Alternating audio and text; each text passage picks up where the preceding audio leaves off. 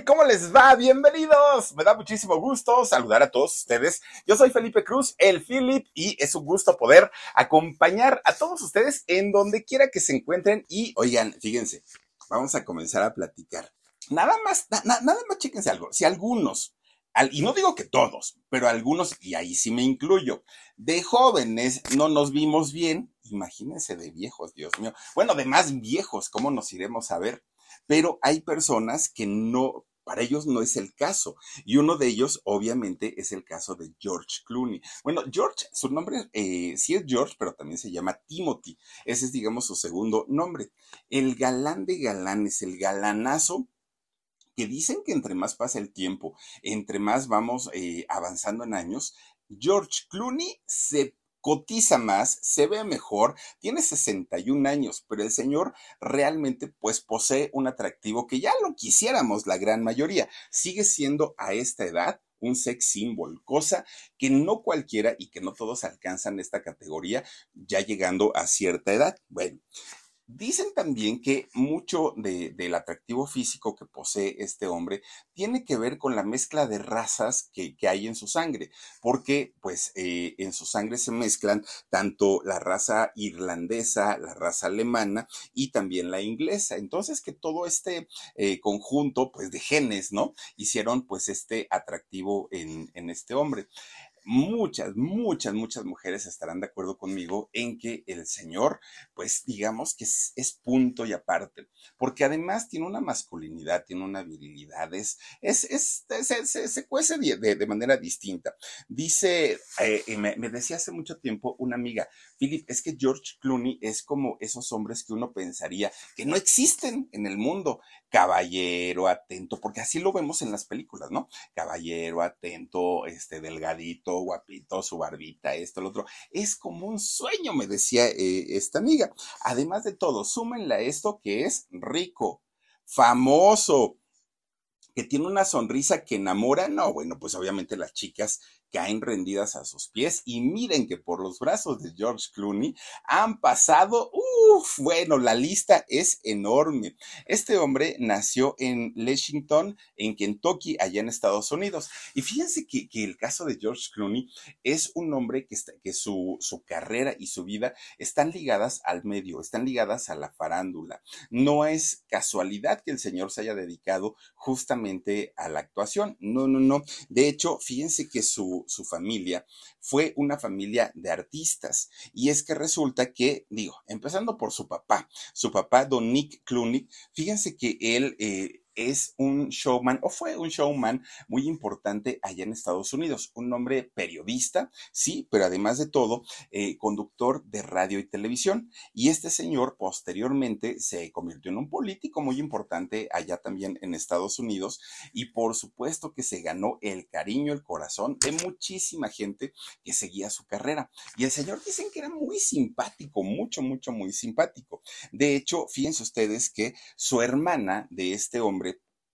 fue nada más ni nada menos que Rose Merry, esta eh, cantante de jazz y actriz de los años 50, que de hecho fue también bastante, bastante famosa. Entonces, pues ya de ese lado eh, comenzamos a entender un poquito de la fama y pues sobre todo de este legado artístico que poseía. Y en el caso de su mamá, de la mamá de eh, George, fíjense que fue nada más ni nada menos que, ay no, déjenme les platico porque tenía también este señor, el papá de, George Clooney, tenía también una, eh, una parienta, digamos, una parienta que era una mujer que tenía algo que ver algo que ver con eh, la política también muy importante de allá de Estados Unidos. Entonces, pues bueno, de alguna manera el papá estaba muy metido tanto en la política, pero también estaba muy metido en el medio artístico. En el caso de doña Nina Warren, la mamá, fíjense que ella fue una, una chica Miss participante de concursos de belleza. De hecho, en algún momento ganó el Miss Kentucky allá en Estados Unidos y participó en Miss Estados Unidos ya no ganó, pero a final de cuentas, pues sí, una mujer bastante, bastante guapetona. Bueno, además, fíjense ustedes que ya también en, en una edad adulta, ella, doña Nina, se dedicó, al igual que su esposo, a la política. Bueno, pues resulta que una eh, familiar de, de, ahora sí que valga la redundancia, familiar de esta familia, resulta que fue doña Mary Ann Sparrow, que fue, eh, ¿quién fue esta mujer? Pues fue hermanastra, nada más ni nada menos que de Nancy Hanks. ¿Quién fue Nancy Hanks? Pues nada más ni nada menos que la mamá de don Abraham Lincoln, este eh, expresidente de Estados Unidos, y que bueno, si empezamos a sumar todos los parentescos que, tiene George Clooney, pues decimos así como que el señor, su importancia y también, pues ya desde chiquito, ¿no? Nació pues rodeado de una estrella tremendísima. Pues resulta que este matrimonio, Nina y Nick, tuvieron dos hijos. Una, una niña y, a este eh, George. Ada es el nombre de su hermana de George, que de hecho Ada era todo lo contrario a, o es todo lo contrario a este, a George. ¿Por qué? Porque tenía un carácter bastante, bastante tímido, era muy retraída, muy nerviosa, era todo lo contrario. Y George era todo extrovertido, era muy dicharachero, muy, otra cosa, digo, finalmente, pues su carrera estaba ligada, a, o su vida estaba dedicada, ligada a la carrera de los espectáculos. Bueno, pues resulta que eh, la familia de estos niños una familia católica, pero católica de hueso colorado.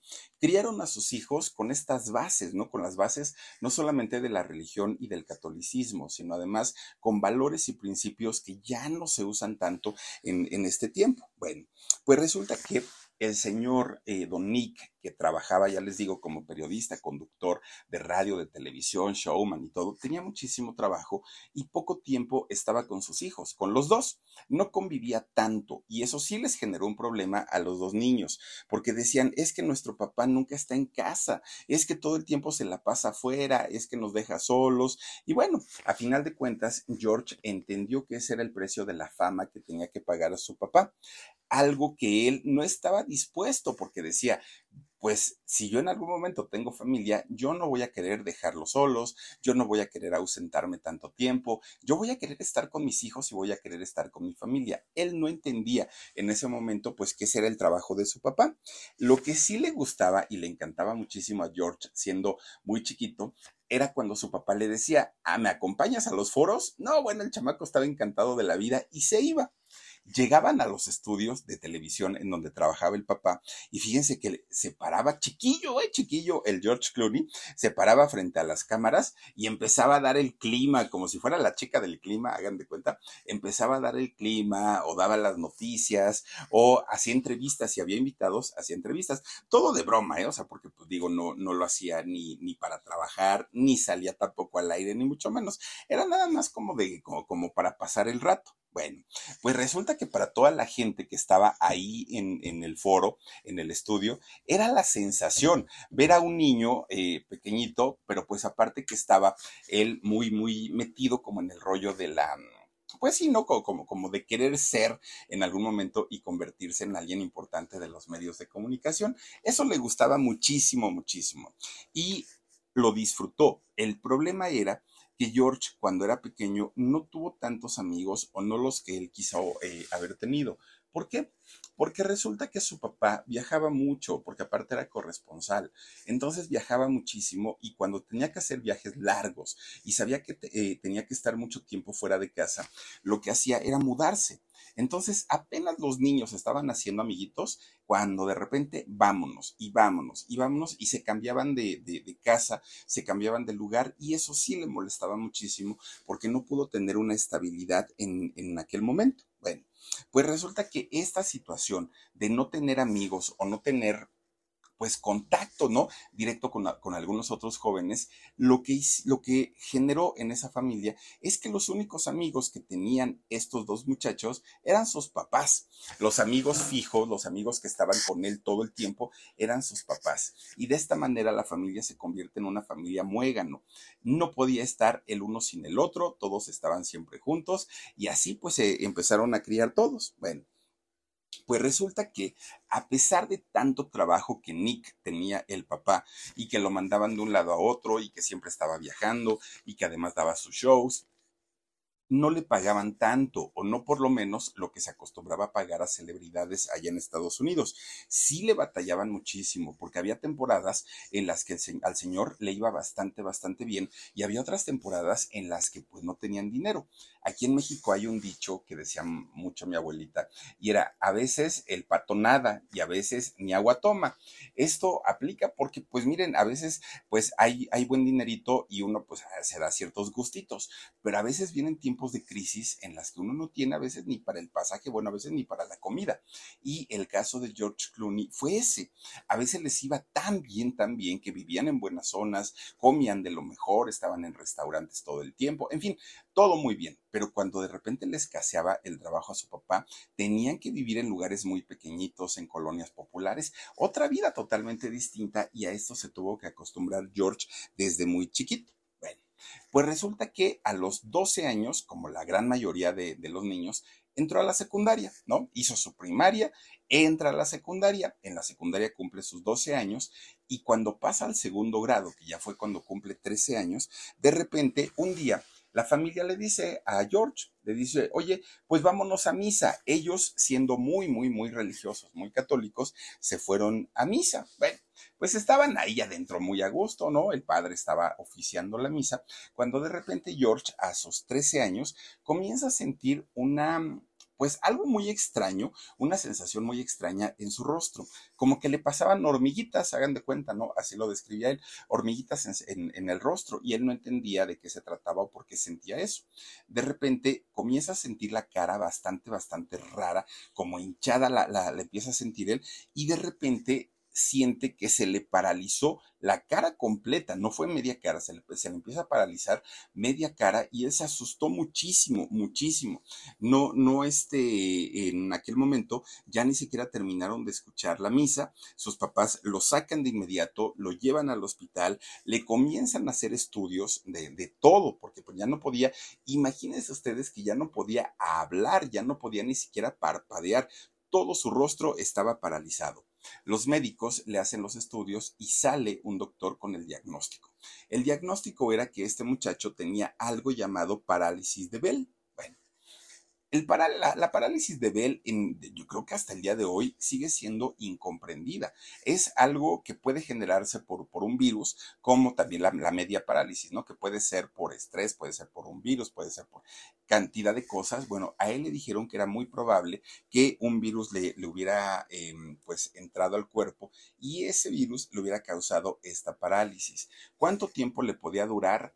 ¿Quién sabe? ¿No? O sea, quién sabe, los médicos no sabían. ¿Qué era lo que sucedía? Que cuando eh, George intentaba comer, agarraba su cucharita y como no podía gesticular, no podía eh, mover la boca, la comida se le caía de, la boca.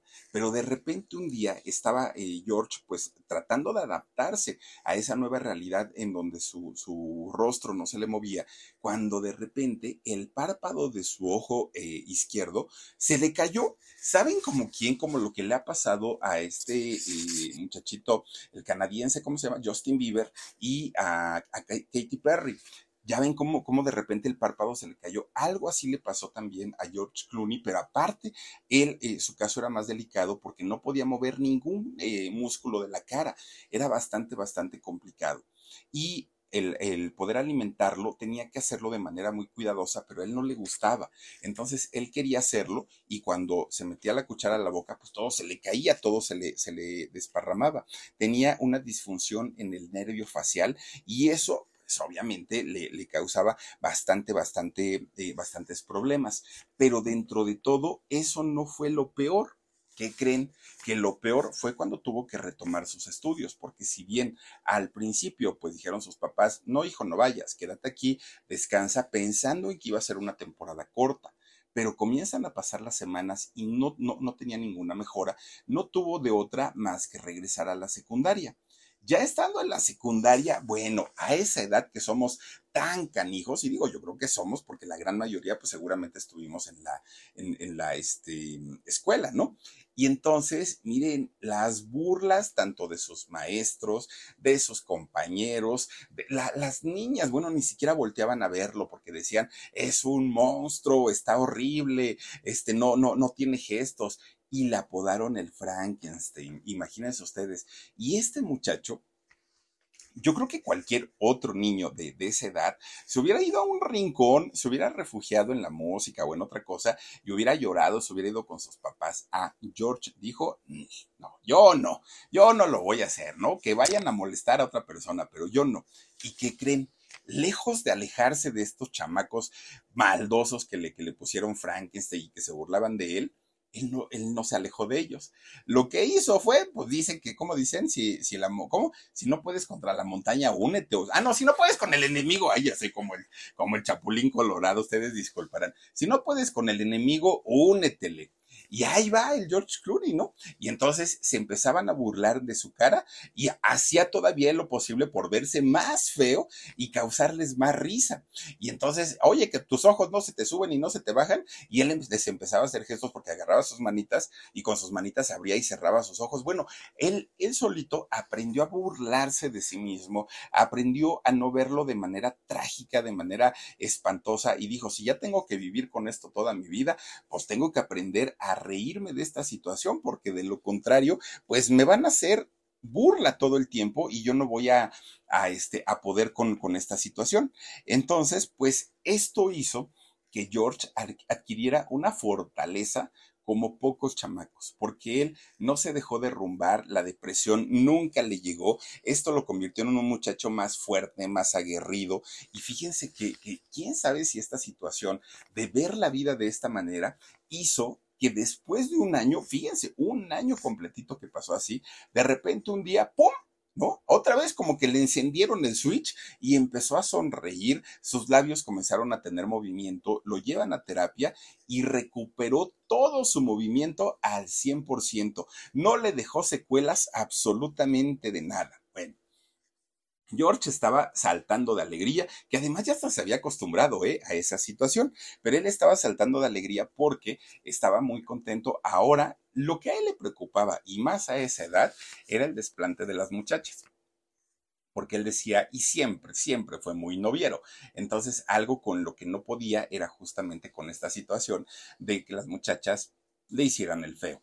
Resulta que ya una vez he recuperado, ya una vez curado, lo que hace es recuperar su vida, ¿no? Dijo, bueno, pues, pues ya ahorita ya estoy bien, entonces pues voy a seguir y voy a echarle más ganas que nunca a la escuela, ahora sí quiero disfrutar de la vida, digo, a final de cuentas, cuando pasa una situación de estas, aprendemos a valorar la vida de una manera distinta. Bueno, en la escuela le echó todas las ganas del mundo, pero era burrito no le gustaba este, trabajar, estudiar, hacer tareas, no, no era lo suyo, no era buen estudiante. ¿Saben qué sí, sí le gustaba muchísimo a George? Era el deporte. Para el deporte era buenísimo, buenísimo. De hecho, su papá eh, lo llevó y lo inscribió para que hiciera tanto básquetbol o jugara básquetbol y béisbol. Pues resulta que un día estaba, ya tenía como 15 años George Clooney, y estaba viendo una película ahí en su casa que se llama El orgullo de los Yankees. Cuando ve esta película George Clooney, no, no, fíjense que él, él, no dijo, ay, yo quiero ser actor. No, no, no, él no pensó eso. Él dijo, yo quiero ser beisbolista, porque la película, pues obviamente trata de este asunto. Entonces dijo, yo quiero ser beisbolista, quiero dedicarme a esto. Y fue muy emocionado y le dijo a Nick, a su papá, papá, papá, yo me quiero dedicar a esto, por favor, apóyame, di que sí, di que sí, papá. Y bueno, pues su papá le dijo, hijo, Claro que sí, por supuesto que sí. Yo te voy a dar eh, eh, todo el apoyo para que logres ser un beisbolista, pero de los buenos. Fíjense que eh, lo llevó su papá a hacer una prueba, una prueba de talento a los Cincinnati Reds, que son un equipo de, de béisbol. Y entonces le dijo, a hijo, si tú le echas todas las ganas, te van a meter y al ratito vas a ser uno de los mejores beisbolistas. ¿Quién quita? A lo mejor hasta logra ser como el toro Valenzuela, ¿no? ¿Quién sabe? ¿Quién sabe? Y entonces, pues eh, ahí va, muy emocionado George. Le hacen la prueba, había, estaban los entrenadores del equipo y los entrenadores cuando lo ven jugar, bueno, se empiezan a burlar de él.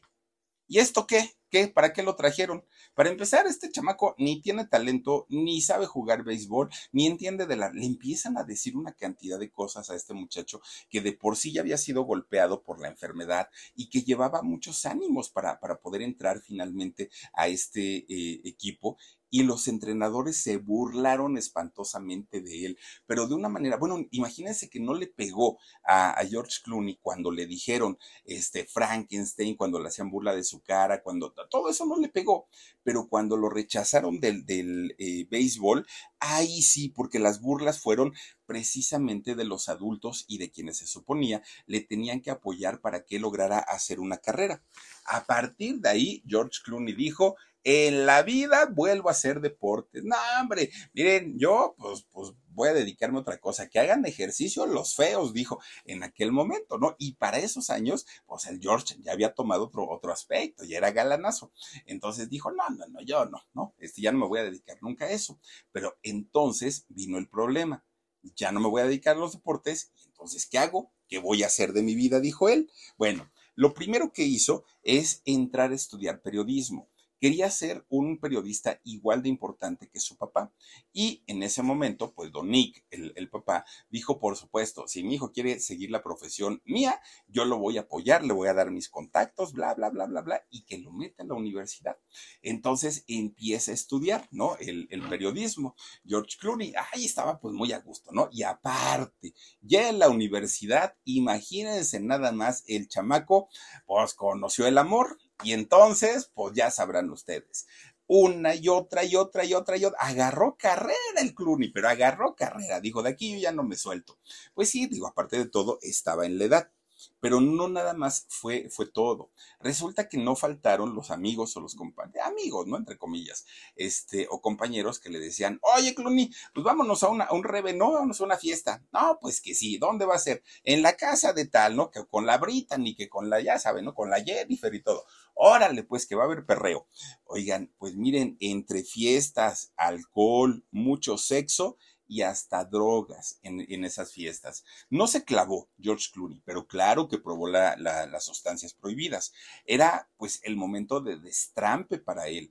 Sus papás, claro que se preocuparon, estaban muy, muy, muy preocupados, porque George siempre había sido un muchacho interesado en los deportes, en lo sano, ah, sabía que había estado enfermo, entonces de pronto sus papás tenían miedo que volviera la enfermedad a, llegarle por todos estos excesos que tuvo durante su, su estadía en la universidad. Bueno, pues resulta que en esa etapa, su vida estaba sin rumbo, no tenía dirección alguna, porque pues estaba más metido pues en otras cuestiones que ya no le interesó el deporte, ya no le interesó la escuela, ya no le interesó absolutamente nada, nada. Bueno, pues resulta que en ese momento le cae el 20 que toda su familia, sus tíos, todos, todos, todos, tenían algo que ver con el mundo del espectáculo, con la farándula, y fue el momento en el que dijo, y si me dedico a ser actor, ¿qué podemos hacer? Bueno, cuando George era chiquito y que su papá lo llevaba a estos lugares donde él trabajaba y él se paraba frente a las cámaras y todo esto,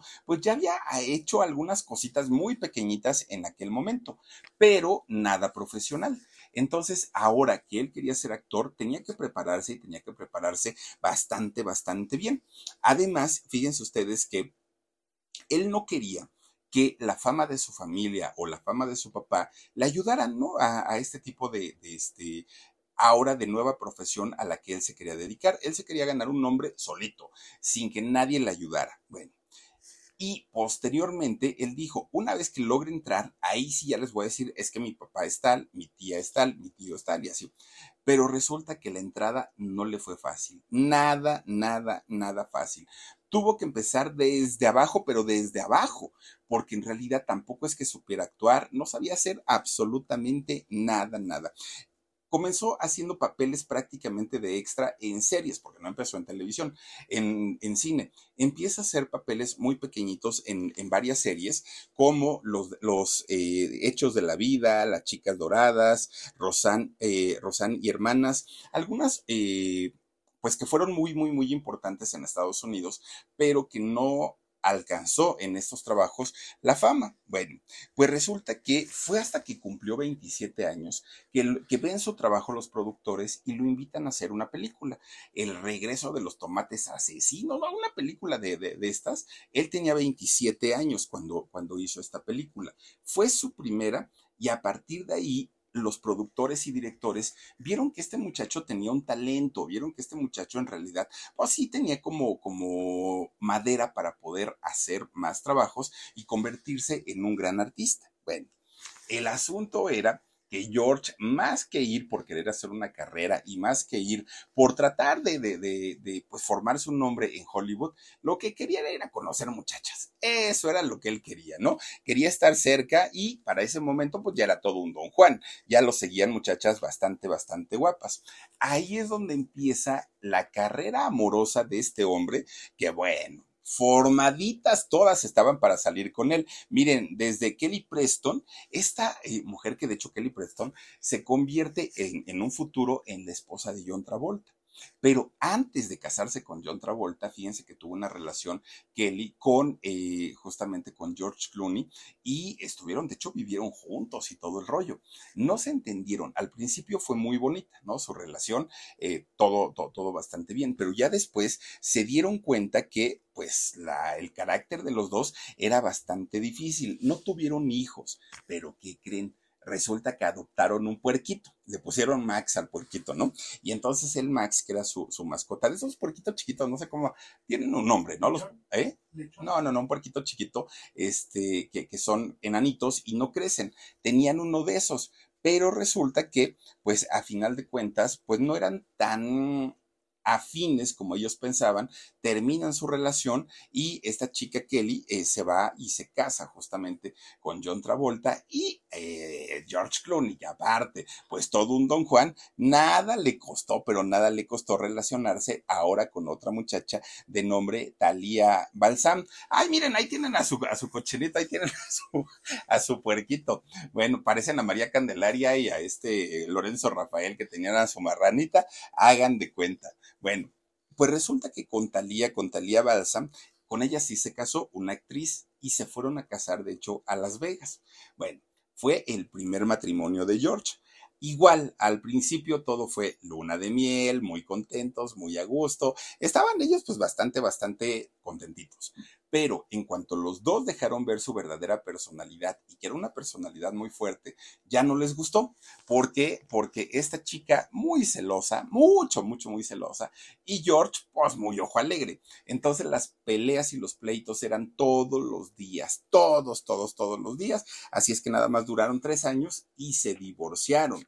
Pero fíjense ustedes que el divorcio pues creo que, creo, creo, que tardaron más en el divorcio que lo que estuvieron casados. Pelearon por todo, por todo, por todo. Bueno, el juez ya estaba hasta acá porque decía, no puede ser que ustedes estén peleando hasta por cosas tan, tan, tan tontas. Miren, imagínense ustedes que dentro de un pleitazo que tuvieron en una de la, de, bueno, en la corte que tuvieron los dos, ¿por qué creen que fue el pleito, pero que un pleito que detonó así gritos, insultos y todo? Por el colchón. ¿Que quién se iba a quedar con el colchón? Imagínense nada más. Pelearon todo. Bueno, George, a final de cuentas, termina quedándose con la casa, con el coche, con las cuentas de banco. Se quedó casi con todo lo de valor y en el caso de ella se quedó pues con, cosas, digamos, a lo mejor con un valor sentimental, pero no económico. Al final, para que George se pudiera quedar con todo, le tuvo que pagar 145 mil dólares como compensación. Le salió barato. Bueno, George tenía que seguir trabajando, obviamente, pues para recuperarse, ¿no? Pero todavía no alcanzaba como ese estatus de gran actor. Ya era famoso, sí, ya era conocido, ya ganaba su dinerito, pero le faltaba ese empujoncito. Pues resulta que ese empujoncito llega cuando le dan un papel en la serie de este, Urgencias, en Air, ¿se acuerdan ustedes de, esta serie? Ahí salió como el famoso doctor eh, Doc Ross. Y fíjense, ya para ese momento tenía 33 años. Esta serie, que bueno, fue un hitazo y fue un trancazo allá en Estados Unidos y en muchos otros países, resulta que fue la serie que lanzó a la fama a George Clooney ya como un actor reconocido, ya con un papel principal, y le cambió la vida. Esta serie a George le cambió la vida. Bueno, después de hacer esta serie, es que George hizo esta película del crepúsculo al amanecer.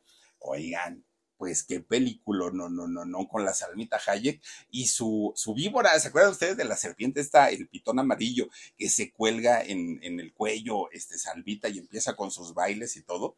Fíjense que cuando el director de, esta película habla con Salma Hayek y le dice que tenía que hacer esta escena, Salma le dice, ¿y quiénes van a estar? Porque estaban, acuérdense, en, una taberna, en un bar, ¿no? Y entonces le, le dice Salma, bueno, ¿y con quién, con quién voy a salir ahí? Ahí está Salmita con su tremendo baile y ella, pues, en traje de baño. Resulta que le dice el director, ah, pues vas con tales y tales y tales actores, y ahí va a estar George Clooney. Pues Salmita dijo, híjole, Mira, todo está bien, porque todos los demás son muy respetuosos, muy respetuosos.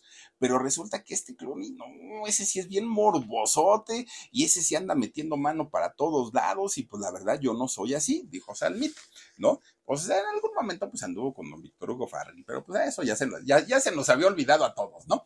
Pero resulta entonces que eh, dijo que no esté Clooney, porque ese cuate sí es medio canijo. Y le dijo el director, es que él tiene que estar porque pues es parte de la trama, es parte de esa escena, y entonces, pues mira, tiene que estar ahí presente. Y Salmita dijo, ok, está bien, lo vas a meter ahí, pero ponlo o acomódalo de tal manera que yo no esté cerca de él, de tal manera que él esté viendo hacia otro ángulo y que no me esté viendo, porque yo voy a salir con poquita ropa, voy a salir con, la víbora colgada en el cuello y pues me voy a sentir incómoda. Entonces, hazlo voltear para otro lado y yo hago la, la escena. Y entonces el director le dijo, órale, no hay problema, yo hablo con él y ya le digo pues que se voltee mientras, ¿no? Pero que sí esté presente. Bueno, pues resulta que llega la grabación de, de, esa escena. Pues todos los demás estaban como, estaba marcado en el guion, pues muy, muy, muy contentos y pues aparte extasiados viendo el tremendo cuerpazo de la veracruzana. Pues resulta que Clooney, que era el que no tenía que ver, el que se supone que tenía que estar para otro lado, era el que estaba tirando baba, pero de qué manera nunca le quitó, y aparte de todo, lo ponen justamente del ladito de, o sea, hagan de cuenta como de lado y entre atrás de, de Salmita, viéndole los atributos a la veracruzana, no hombre, se dio vuelo el Clooney viendo a Salmita Hayek, ¿no? Y entonces, fíjense ustedes que, que Salma estaba pues muy enojada, estaba muy molesta porque no la habían respetado respetado pues su, petición que no la volteara a ver Clooney, pero a final de cuentas, pues Clooney se deleitó con la gran figura de Salmita Hayek. Bueno, esta película, sí, claro que lanzó la fama a Salma Hayek, le dio un estatus también bastante importante en Estados Unidos, pero a Clooney ni se diga, ¿no? Porque también desde ahí ya, ya se, a las chicas no les disgustó que mostrara que era un, un personaje que le encantaban las chicas. Bueno, pero fíjense que no todo o no todos los trabajos que ha hecho George allá en Estados Unidos han sido trabajos como muy exitosos o en donde lo han lanzado a la fama y todo, no, ha tenido sus resbalones y bastante, bastante interesantes. Resulta que allá en Estados Unidos hacen la película de Batman y Robin. Para, para, buscar a un Batman que llenara literalmente los calzones de Batman, no era tan sencillo, no era tan fácil. Y entonces decidieron que el elegido era George Clooney. Bueno, le preguntan, le enseñan el guion, todo, todo muy bien, ¿no? Una película de superhéroes, aparte de todo. Y Clooney dijo que sí. Bueno, Válgame Dios y trágame tierra. Qué película tan espantosa, tan fea. La crítica la destrozó, les fue mal en taquilla. Ah, bueno, imagínense que todos los críticos de, de superhéroes dijeron, esta es la peor película de todos los tiempos en cuestión de superhéroes. Horrible, horrible, horrible, horrible. Bueno, imagínense nada más para poder recuperar la imagen, para poder recuperar el estatus de buen actor, le costó muchísimo, muchísimo trabajo a George Clooney. Ya después hizo que sí, el pacificador y la delgada línea roja, eh, que hizo también por ahí la tormenta perfecta, hizo varias que ya, o sea, con estas, pues obviamente comenzó a recuperar pues esta calidad actoral que tenía, pero Batman y Robin le destrozó prácticamente la carrera. Bueno, pues resulta que a la par, mientras él estaba haciendo su cine, estaba haciendo sus series y todo esto, su vida amorosa, no hombre, continuaba, pero sí de lo bonito, de lo bonito. Fíjense que él ya no quería casarse porque con el matrimonio anterior, donde le pelearon hasta el colchón, le salió carito, ya no quería volver a pasar por otra experiencia. Entonces, pues él decía, por el momento, solo quiero pues echar relajo, ¿no? Pues ahora sí que cotorrear, pero no quiero este, casarme ya para no tener este tipo de, problemas. Pues resulta que de repente conoce a Kimberly Russell, una eh, mujer muy, muy, muy guapa, en donde pues la conoce en una grabación de un comercial Con ella estuvo tres años, no funcionaron las cosas y se, se este, dejaron, ¿no? Termina esa relación. Pero George Clooney no sabía estar solo, ¿ok? No quería casarse, hasta ahí lo entendemos, pero no sabía estar solito. Entonces conoce a otra chica, a una francesa llamada Céline Valitran. Céline Valitran y entonces cuando conoce a esta chica, que aparte era una estudiante, esta chica ya mayor de edad, pero eh, era una estudiante de derecho y la conoció cuando ella era mesera en un restaurante. Resulta que esta chica vivía en Francia, pero cuando conoce a, George y George empieza a coquetearle, imagínense, para esta chica, aparte jovencita, pues dijo, no hombre, pues qué galanazo, ¿no? Y este George le dijo, oye, pues yo ya me voy a despedir de ti porque me tengo que ir a Estados Unidos, ¿no? Yo ya tengo carrera me da mucha, mucha pena porque pues si, si tú quisieras yo te llevaría a vivir conmigo, pero sé que aquí tienes tu vida hecha, tienes tu trabajo, tu familia y yo no te voy a privar de todo eso. Pero si tú dijeras te vas, pues te vas conmigo. Y esta muchacha, sin pensarlo, no pensó ni en la familia, ni en nada, en nada. Dejó la escuela, dejó todo, todo, todo con su trabajo de mesera y se fue para California a alcanzar a George Clooney. Ella pensó, pues obviamente que se iba a quedar toda la vida con él, pero no fue así no fue así, duraron poquito tiempo y miren, pues el amor que, que se decían tener, pues no fue suficiente y terminaron. Hasta ahí quedó todo. Le sigue otro, digamos, otro romance, Lisa Snowdown. Y esta es una eh, modelo, fíjense, es una modelo inglesa de las más cotizadas y guapísimas. Con ella sí duró, estuvieron juntos cinco años, pero la misma historia. Pues no, no, no duraron tanto porque para aquel momento George estaba muy metido con su trabajo. Él le daba más importancia a, a los llamados y a todo lo que tenía que ver con su carrera y no tanto pues a su relación. Los dos se cansaron, se hartaron el uno del otro y hasta ahí llegaron nada más. Bueno, pues esta fama de Don Juan que, que, ha tenido durante toda la vida George Clooney, lejos de, de, de, hacerlo ver como, ay, no, no, no, este, no queremos nada con él porque pues es un facilotito. No, eso le dio la fama de Don Juan y lo hizo todavía más atractivo para la mayoría de las mujeres. Bueno, el todas mías, imagínense nada más, la mujer que él decidía tener en su alcoba, sin problema alguno, la chica le decía sí, porque aparte, mientras duraba el romance, dicen que las trata muy bien, muy, muy, muy bien, pues como reinas. Bueno, pues resulta que, fíjense que a partir de ese momento, la prensa ya no solamente estaba muy atenta a su carrera, a lo que hacía, a sus contratos, no, ya les valía gorro. Ahora lo que querían saber, ¿quién sigue? ¿No? ¿Quién es la próxima? Algo como Luis Miguel, ¿no? ¿Quién es la próxima? Queremos saber ahora, pues, con, con quién se va a casar. Bueno, pues resulta que, fíjense, una, una de las cosas que, que, a George, pues no le ha importado. Una es agarrar famosas y no famosas. Él agarra por parejo, ¿no? Pero también una de las cosas que a George le, le han disgustado de toda la vida son las injusticias. Es algo que no puede con, con eso.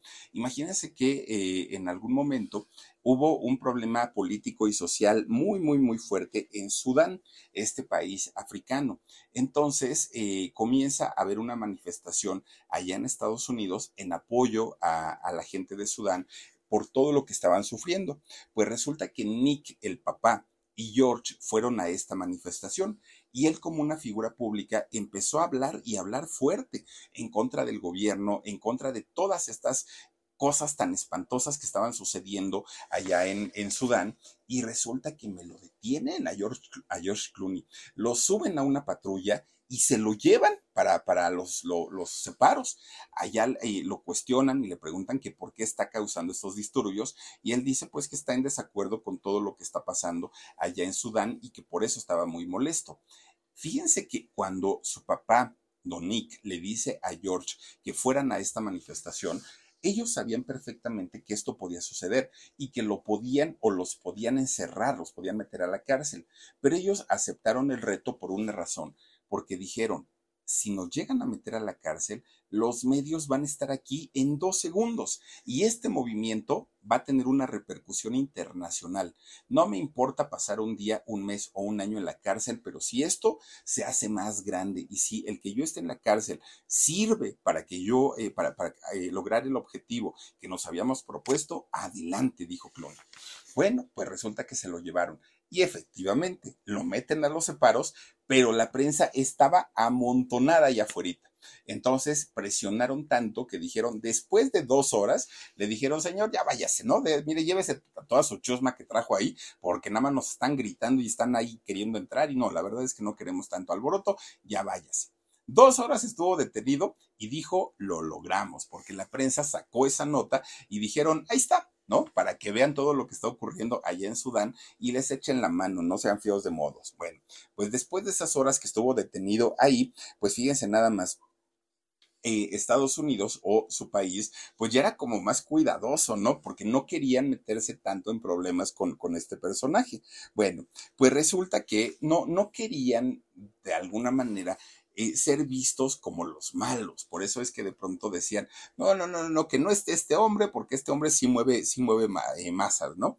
Y entonces, fíjense que George, a partir de, este, de, de ese movimiento en donde él estuvo, se dio cuenta, George Clooney, que su digamos que dentro de su carrera, que era su pasión, también tenía la de ayudar y también tenía la de hacer el bien en causas sociales. Y comienza él a tener pues una, una participación o comienza a ayudar muchísimo a, las personas y a la gente, a la gente que estaba pues eh, en, en alguna desventaja o en alguna desgracia. Pues resulta que George Clooney se convierte en el soltero más codiciado de todo el mundo, porque pues las chicas decían, bueno, ¿y en qué momento va a tener pareja, no? Este Clooney, ¿en qué momento va a, este, a, salir con alguien? Y las chicas veían como una posibilidad el poder ser ellas la próxima o ellas la siguiente. Le estoy hablando por ahí como del año 2013, más o menos. Pues resulta entonces que, fíjense que un día George Clooney se, entera que sus papás se iban a ir de vacaciones a Italia. Entonces Clooney dijo, bueno, yo no tengo trabajito, pues puedo acompañarlos, dijo él. Y entonces fue a alcanzarlos. Se van. Tiene una casa bien bonita ahí en un lago. No me acuerdo el nombre del lago este donde, donde tiene su casa, pero es una mansión que tiene el Clooney allá. ¿Cómo? ¿El, ¿Cómo? ¿Cómo? Ah, el, el lago Como, por razón se me había olvidado, oigan. Pues resulta que en este lago maravilloso tiene su casa. Ahí estaba, ¿no? Pues estaba viendo la tele y ya que si veía el chavo del 8, vayan ustedes a ver que estaba viendo el club. Cuando de repente le hablan por teléfono y contestó. Y entonces era uno de sus grandes amigos. Y le dice, oye, Cloni, que estás en Italia. No, pues que sí estoy aquí. Es que fíjate que yo supe, dice, por la prensa que andabas de este lado. Pues, ¿qué crees que yo también vine? Ay, le dice el Cloni, ¿cómo crees? ¿Y en qué parte de Italia estás? No, pues estoy ahí por donde tú vives, por el lago Como. Ay, pues vente para acá, dice, vente y nos echamos una cervecita pues le dice este amigo, mira, yo iría con todo, con todo cariño, pero ¿qué crees? No estoy solo, vengo con una amiga.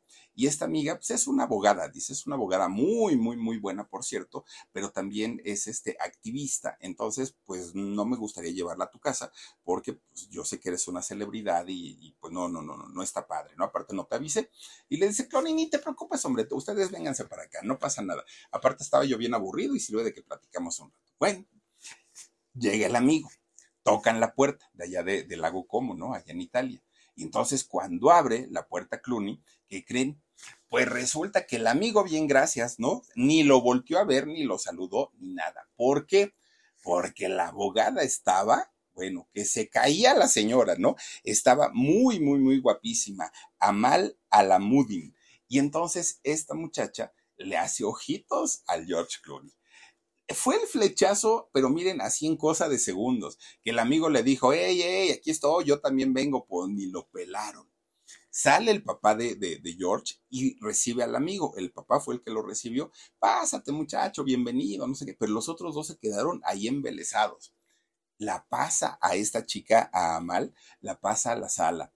Comienzan a platicar, prenden velas, sacan una botella de vino el mundo desapareció para ellos. El amigo, quién sabe por dónde quedó. La mamá y el papá eran inexistentes. Solamente estaban George y Amal en, en esa sala. Bueno, comenzaron a platicar, a platicar, a platicar, a platicar. De repente el amigo le dijo, oye George, yo me tengo que ir.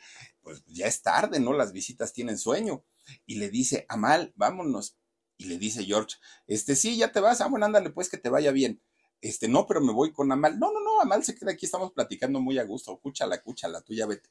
Pues el amigo le dijo, ¿en serio, Amal? ¿Te vas a quedar aquí? Sí, estoy muy a gusto, estoy platicando con George. No pasa nada. Oigan, se les, se les amaneció, les salió el sol y estos dos plática y plática, quién sabe cuántas botellas de vino se le, se le terminaron esa noche. Bueno, pues ya cuando se iban, le dice George, bueno, ¿y cómo te contacto? Y le dice a Mal, no pienses mal, pero pues yo mi número no se lo doy a todo mundo.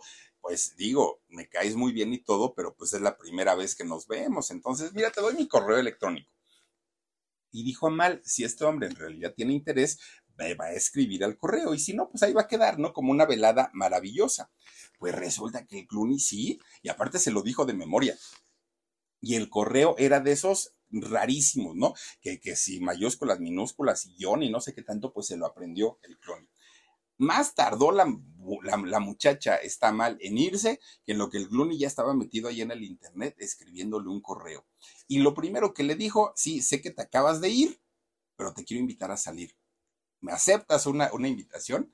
Y bueno, Amal cuando leyó el, el, correo, inmediatamente le contestó, sí, con letrotas grandototas se lo puso. Claro que acepto. Bueno, a partir de ahí empiezan a salir, a salir, a salir, a salir, hasta que de repente un día Clooney llega con una cajita de regalo para Amal y era nada más ni nada menos que el anillo de compromiso. Fíjense, y Amal, pues ni tarda ni perezosa, le dijo, déjame pensarlo, acepto dijo Amal, bueno, pues ellos se casaron en el 2014 allá en Venecia, solo por el civil, y ya después se fueron a casar al Reino Unido, ¿no? Ya de manera, este, pues, religiosa, se fueron a casar allá. Y fíjense que, que Amal ha sido la mujer que le ha cambiado la vida a George Clooney. De hecho, pues no perdieron el tiempo, ¿no? Los, dos guapos, imagínense. En el 2017 se convirtieron en papás de mellizos, tanto Amal como eh, George Clooney, Ella y Alexander, el nombre de estos muchachos. Bueno, pues aparentemente todo estaba perfecto, todo iba muy bien, la 10 la pareja perfecta, él muy guapo, ella preciosa, los dos hijitos, todo muy a gusto. Pues de repente llega el año 2019. Ay, Dios mío, todo cambió ese año, todo, todo, todo. ¿Por qué? Porque de repente se comienza a conocer una historia de terror, una historia verdaderamente asquerosa, fuerte y que indignó prácticamente a todo el mundo. A muchos no, porque muchos decían, ah, yo no sé de qué se espantan, siempre, no, nunca faltan puercos, la verdad. Bueno, se conoce la historia de Jeffrey Epstein, este pederasta asqueroso que aparte tenía vínculos con políticos, artistas, empresarios, religiosos, con cantidad y cantidad, pero miren, de una élite de hasta arriba, hasta arriba, hasta arriba. De hecho, Jeffrey eh, Epstein, fíjense que logra comprar dos, dos eh, islas. ¿Por qué? Porque él comercializaba y vendía a las niñas, a las menores de edad, para que fueran utilizadas por estos asquerosos, asquerosos que les gustaba meterse con eh, jovencitas, muy, muy, muy jovencitas. Una de estas islas, que, que, que eh, el dueño era justamente Epstein, así la llamaban, la isla de los pederastas. Imagínense ustedes nada más la situación tan, tan, tan fuerte, tan, tan complicada. De hecho, fíjense nada más que este hombre, este Jeffrey Epstein, era también muy amigo, muy, muy, muy amigo del príncipe este, ay, Dios mío, ¿cómo se llama este príncipe? No, el, el príncipe, no, no, no, no, no, Andrés, el príncipe Andrés de Inglaterra, este hombre a quien también se le acusó allá en Inglaterra de haber abusado sexualmente de una menor de edad. Es decir, toda esta red era, era una red de, de, trata, pero de trata de menores de edad espantosa y terrible. Bueno, pues resulta que este hombre, eh, Jeffrey Epstein, tenía una novia o tenía, pues bueno, tenía muchas, pero una de ellas era eh, Ghislaine, Ghislaine Maxwell, una chica que además su papá de, esta mujer, Maxwell, era un empresario de los medios de comunicación, una, una mujer muy importante y que no tenía ni la necesidad de, nada, o sea, ella pues prácticamente vivía muy bien. Y ella, eh, e, esta mujer, Ghislaine Maxwell, había tenido pues una relación con eh, Jeffrey Epstein durante mucho tiempo, habían sido parejas. Pues resulta que sale el escándalo porque el nombre de George Clooney fue relacionado a todo este grupo. ¿Por qué? porque resulta que por andar de coscolino, por andar de facilote, este muchacho pues se relacionó con esta mujer, Ghislaine Maxwell. Y entonces eh, eh, tuvieron pues sus relaciones y resulta que no paró allá todo. Resulta que esta muchacha, Ghislaine Maxwell, pues lo contó y lo contó, pero como un orgullo. Ay, pues sí, yo me lo di en un baño público, al clon y que no sé qué. Y lo contó todo, absolutamente todo. Y al ser ella o haber sido pareja de, este hombre, eh, Jeffrey Epstein, obviamente el nombre del, en el escándalo, cuando se, se, se, anunció toda esta situación, el nombre de George Clooney se relacionó a todo este grupo y obviamente para él fue bastante, bastante complicado. Miren, es justamente esta mujer, que por cierto, fíjense que su, su papá de ella, Robert Maxwell, era, eh, Maxwell, era este, justamente una de las personas que le ayudaban a reclutar jovencitas a este marrano de Jeffrey Epstein. Entonces era la situación bastante, bastante complicada y un mundo de gente estaba involucrado ahí. Dicen que políticos, artistas, deportistas, todo mundo estaba eh, ahí metida. Bueno, pues resulta que, eh, fíjense nada más, este hombre, eh, Jeffrey Epstein, dicen que murió en una cárcel de allá de Nueva York. Dicen. Lo mismo dijeron de don Jesús Alcocer, el, el, señor que mató a, a, Lidia Irma, y resulta que pues después resulta que ya no murió en la cárcel, ya murió en su casa. Bueno, pues este señor Epstein dicen que murió allá en, Estados Unidos y pues ya no, con eso pagó supuestamente todos sus, pecados. Otras personas dicen que en realidad lo mandaron matar porque estaba a punto durante el juicio de sacar nombres y dentro, imagínense que si uno de los nombres con los que se relacionó fue el príncipe Andrés, imagínense qué nombres podía haber revelado en aquel momento, que a mucha gente no le convenía y por eso lo mandaron a silenciar. Eso es lo que, lo, que se llegó a comentar en aquellos años. Bueno.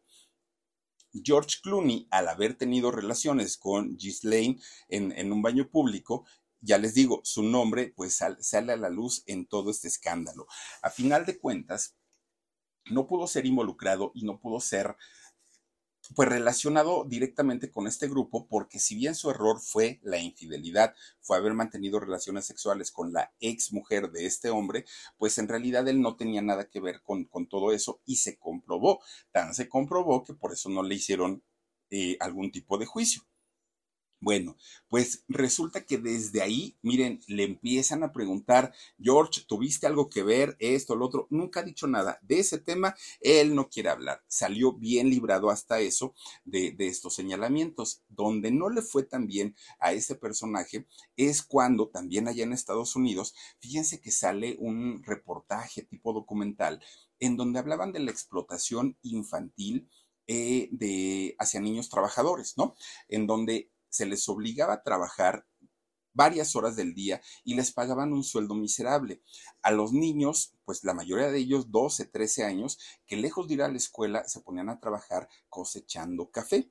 Y este café que cosechaban en Guatemala lo vendían para la cadena Starbucks, que todos sabemos, esta una cadena mundial, que todos sabemos que el cafecito más baratito de ahí de Starbucks, por lo menos 40 pesitos, por lo menos 2 dólares es lo que cuesta. Y resulta que este hombre, eh, este, George Clooney, fue la imagen durante mucho, mucho, o ha sido, ¿no? La imagen durante mucho tiempo de la marca Nespresso, que Nespresso es esta marca que pues le vende también el café a Starbucks y bueno, es ahí todo un, conjunto de negocios. Y resulta que además forma parte también de la, del área ejecutiva. Entonces, decían, a ver George, por un lado, defiendes a los niños, por un lado dices que, te gustan las causas y no te gustan las injusticias, y por otro lado, la empresa que tú anuncias, que tú recomiendas, está explotando a los niños. ¿De qué se trata esto? De ese escándalo sí le fue bastante mal a, George Clooney. Él lo que dijo es que no estaba enterado, que no sabía, que de hecho invitaba a los reporteros que habían sacado este reportaje a que investigaran más a fondo y a que sacaran a la luz todo. Y si él tenía que disculparse o tenía que compensar a los niños, lo iba a hacer, que porque en realidad sí, era una injusticia, pero de la que él no sabía. ¿Lo sabía o no? Pues quién sabe. Pero finalmente, eh, pues esa situación salió a la luz. Ahora fíjense que George no le gusta ya trabajar tanto con productores y directores conocidos y reconocidos y ahora ha buscado a, muchachos, a chavos que traen como una nueva, como, como nuevas ideas, que no son famosos, que no son conocidos, que incluso no tienen presupuesto y que George ha apoyado también para hacer. Ha hecho ocho películas que no son pues las que estamos acostumbrados a ver con él, ahora ya, ya, ya trabaja, digamos, haciendo cine un poquito más rebuscado, tipo cine de arte, eh, pero que no tienen que ver ya con el cine hollywoodense, sino más bien con otro, otro tipo de cine, como, tipo experimental. Ha hecho ocho películas. Y es que ahorita, pues ya con el estatus que tiene de actor, se puede dar ese lujo, ¿no? De, de hacerlo y de trabajar 61 años. Fíjense que él tenía una, una empresa de tequila allá en Estados Unidos una, no sé si es embotelladora o una empresa de tequila, pero tenía este negocio. De repente dijo, ah, ya, me harté, ya me aburrí, ya quiero dedicarme a otra cosa y la vendió. Oigan, 700 millones de dólares vendió su, su, empresa, 700 millones. Cuando le entregan así el chequezote en sus manos, dijo, ¿y ahora qué voy a hacer con tanto dinero? ¿No? Es mucho y cuándo me lo voy a terminar, porque aparte ya tenía sus ahorros de toda la vida. Pues resulta que dijo, a ver, a ver, de entrada, de entrada, ¿cuántos amigos tengo? Y empieza a sacar una lista y le salieron 14 amigos, 14 amigos de los más cercanos. Y dijo, bueno, de entrada, de entrada, miren, ahí está un cheque de un millón de dólares a cada uno, cómprense lo que quieran y ya luego platicamos y empieza a dar apoyo a instituciones, a beneficencias. Él mismo tiene una, eh, una fundación eh, junto con su esposa y en esta fundación obviamente ayudan pues las causas que ellos consideran importantes. Pero, pues fíjense nada más de, de haber sido un muchacho buleado, un muchacho al que le apodaban el Frankenstein, que las chicas le huían porque decían, ay, no está re feo este, está como el Philip.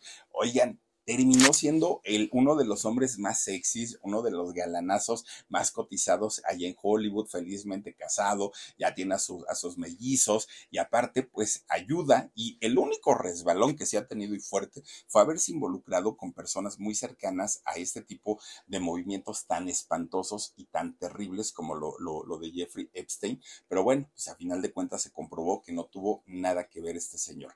Pero por lo pronto pues ahí está la historia de este hombre que seguramente se seguirá trabajando, lo seguiremos viendo durante mucho tiempo en películas y dicen que entre más pasa el tiempo, mejor se pone y ahí está la historia de George Clooney. Oigan, muchísimas gracias a todas y a todos ustedes que nos han acompañado esta noche. Cuídense mucho, descansen rico, les mando besos. Adiós.